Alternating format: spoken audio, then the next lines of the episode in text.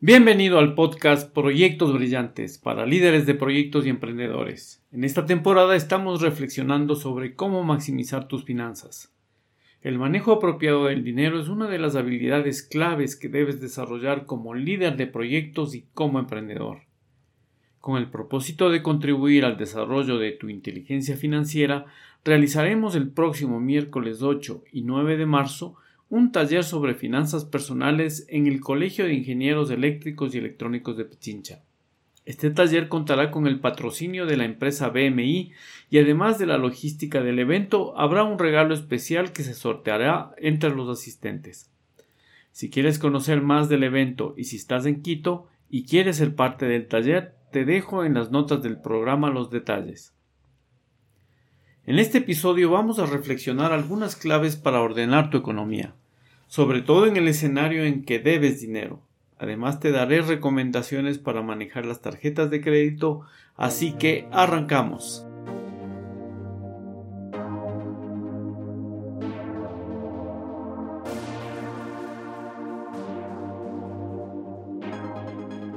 Muy buenas a todos, soy Franz Tufiño y este es el podcast Proyectos Brillantes dirigido a líderes de proyecto y emprendedores que quieren compartir, descubrir y aprender claves para que sus proyectos tengan resultados extraordinarios y que cumplan con el propósito para el cual fueron creados, dejando un legado, un aporte que contribuye a hacer de este mundo un poco mejor. El mundo está cambiando muy rápido y los líderes necesitamos desaprender, aprender y reaprender de forma permanente. Necesitamos reconocer los obstáculos internos y externos y luego necesitamos tener la motivación necesaria para superarlos y alcanzar los resultados esperados.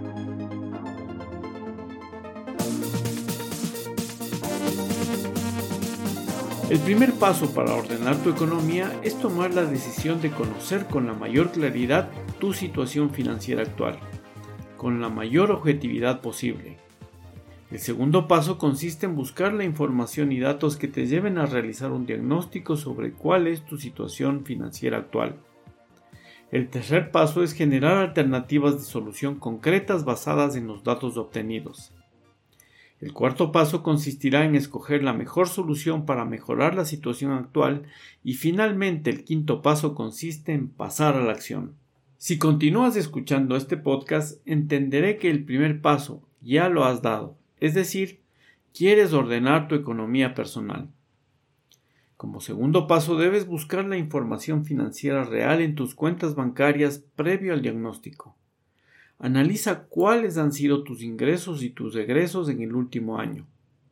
Allí encontrarás de una forma transparente cómo son tus ingresos o mejor dicho, la forma que tiene la vida de pagarte en contraprestación por el valor que aportas al mundo. Analiza en detalle cómo gastas tu dinero y observa cuáles son tus prioridades en este momento. Reflexiona con atención sobre la forma en que estás gastando y ganando tu dinero, porque te aportará con información valiosa sobre cómo eres en este momento. Te advierto de que habrá una natural resistencia a hacerlo, pero te invito a que lo hagas, porque no podrás mejorar la situación si no empiezas a llevar el control de tus finanzas personales. Quien no es ordenado en lo poco tampoco lo será en lo mucho. Así que no importa la cantidad que manejes en estos momentos, la vida te ofrece la maravillosa oportunidad de aprender siempre. Dedicar unos minutos a realizar este control te ayudará a dejar de preocuparte y comenzar a ocuparte responsablemente de tus finanzas. Una vez que tienes la información, es el momento de analizar de la manera más objetiva posible qué es lo que está sucediendo en realidad. Calcula cuánto dinero has ganado en el último año y determina cuáles han sido las principales fuentes de ingreso. Determina la cantidad de horas invertidas en cada rubro y calcula cuál es el precio medio de tu hora de trabajo. Calcula cuánto dinero has gastado en el último año y en qué rubros los has gastado. Un ejercicio interesante consiste en calcular la energía vital de los gastos más importantes en los que incurriste.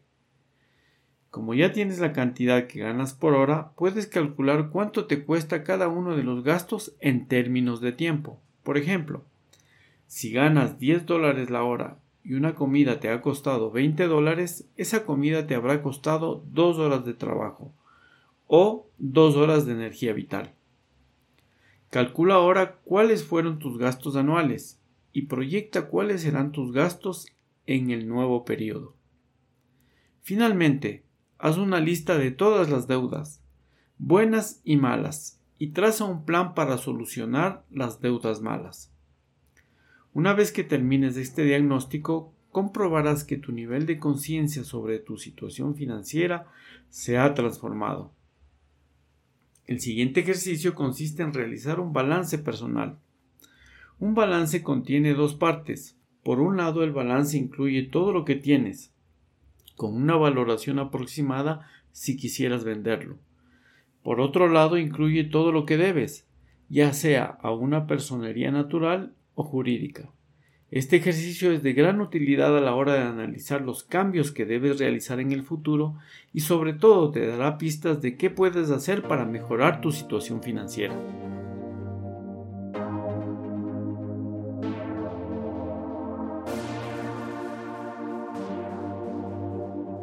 Una vez que tienes el diagnóstico de tu situación financiera actual, el tercer paso consiste en generar alternativas para mejorar tu situación financiera.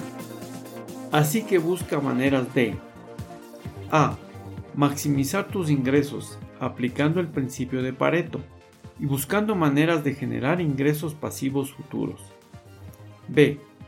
Busca maneras de disminuir tus gastos y reasignando recursos de manera que puedas acercarte a la fórmula 50 gastos diarios, 10 ahorro, 10 inversión, 10 educación, 10 lujo y 10% donación. Esta distribución vimos en el episodio anterior cuando hablamos sobre el presupuesto. C. Analiza con la persona natural o jurídica con quien tienes deudas malas las alternativas que tienes para cubrirlas o eliminarlas en el menor plazo que te sea posible. Una vez que tienes las alternativas disponibles, plásmalas en un presupuesto y juega con los números hasta que encuentres la mejor alternativa posible. Este es el cuarto paso. Definir con la mayor cantidad de detalles posible la mejor alternativa, y de ahí se desprende el plan de acción que deberás trazar hasta alcanzar el objetivo, hasta lograr la libertad financiera.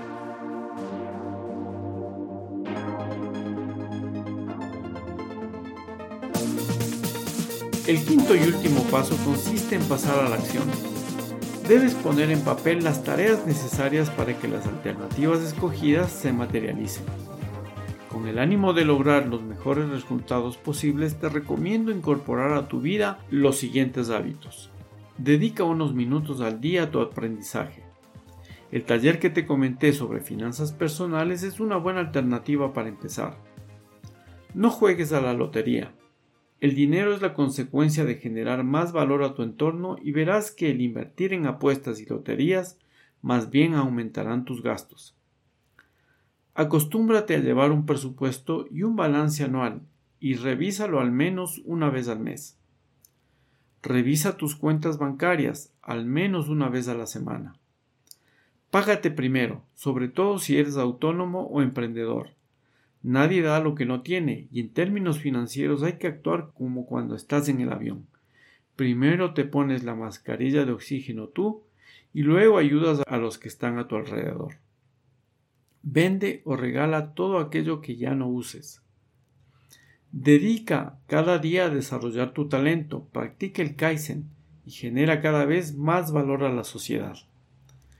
Determina objetivos diarios. Ten siempre foco en lo más importante de acuerdo a tu plan de acción. Da siempre gracias y hazlo por adelantado. Construye y desarrolla cada día tus relaciones, empezando por tus amigos y familiares más cercanos. No adquieras deuda mala. No uses tarjetas de crédito, salvo en casos de emergencia o cuando realmente el utilizarla te traiga beneficios relevantes. Alquila todo lo que puedas. Hoy más que nunca es mejor tener acceso a los servicios antes que poseerlos, sobre todo si se trata de pasivos. Ahorra, construyete un futuro mejor. Da siempre más valor del que recibes. que en toda transacción el valor que aportas sea mayor al que recibes. Paga lo antes posible. Haz todo legal desde el principio. Llega a acuerdos económicos con tu pareja. Jamás, jamás robes a nadie. El hacerlo atraerá tarde o temprano resultados negativos a tu vida. En el próximo episodio de la temporada Maximiza tus finanzas, hablaremos de un tema importante en el camino de ordenar tu economía. Y este tema es el ahorro. Y ahora reflexiona, ¿en qué puedes mejorar tu proyecto hoy? ¿Cómo puedes aplicar una o varias de las ideas de las que te hemos compartido para que tu proyecto sea brillante? Inspírate en la idea del Kaizen. Haz una pequeña mejora en la manera en que gestionas tus proyectos emprendedores paso a paso. Una mejora diaria de un 1% es suficiente, pero tienes que hacerla con constancia y con paciencia. Y descubrirás que luego de un mediano plazo, tú y por ende tu proyecto llegarán a ser cada vez más perfectos. Un emprendedor es como un atleta de alto rendimiento. Recuerda que tus proyectos serán mejores solamente si tú eres mejor. Así que invierte en ti, invierte en tu aprendizaje y luego da siempre lo mejor. Esfuérzate por ser tu mejor versión cada día. Ten presente siempre a dónde quieres ir y cuáles son tus valores rectores. Y luego asegúrate que las decisiones y acciones que realizas cada día te lleven hacia tu objetivo. Te esperamos la próxima semana con más proyectos brillantes. Te esperamos la próxima semana con más reflexiones, ejemplos y experiencias para maximizar tus resultados. Pero esta semana es un lienzo en blanco, donde tienes la oportunidad de construir mejores resultados, mejores relaciones, mejores procesos y sobre todo construirte como un mejor líder de proyectos emprendedor y por qué no, como un mejor ser humano.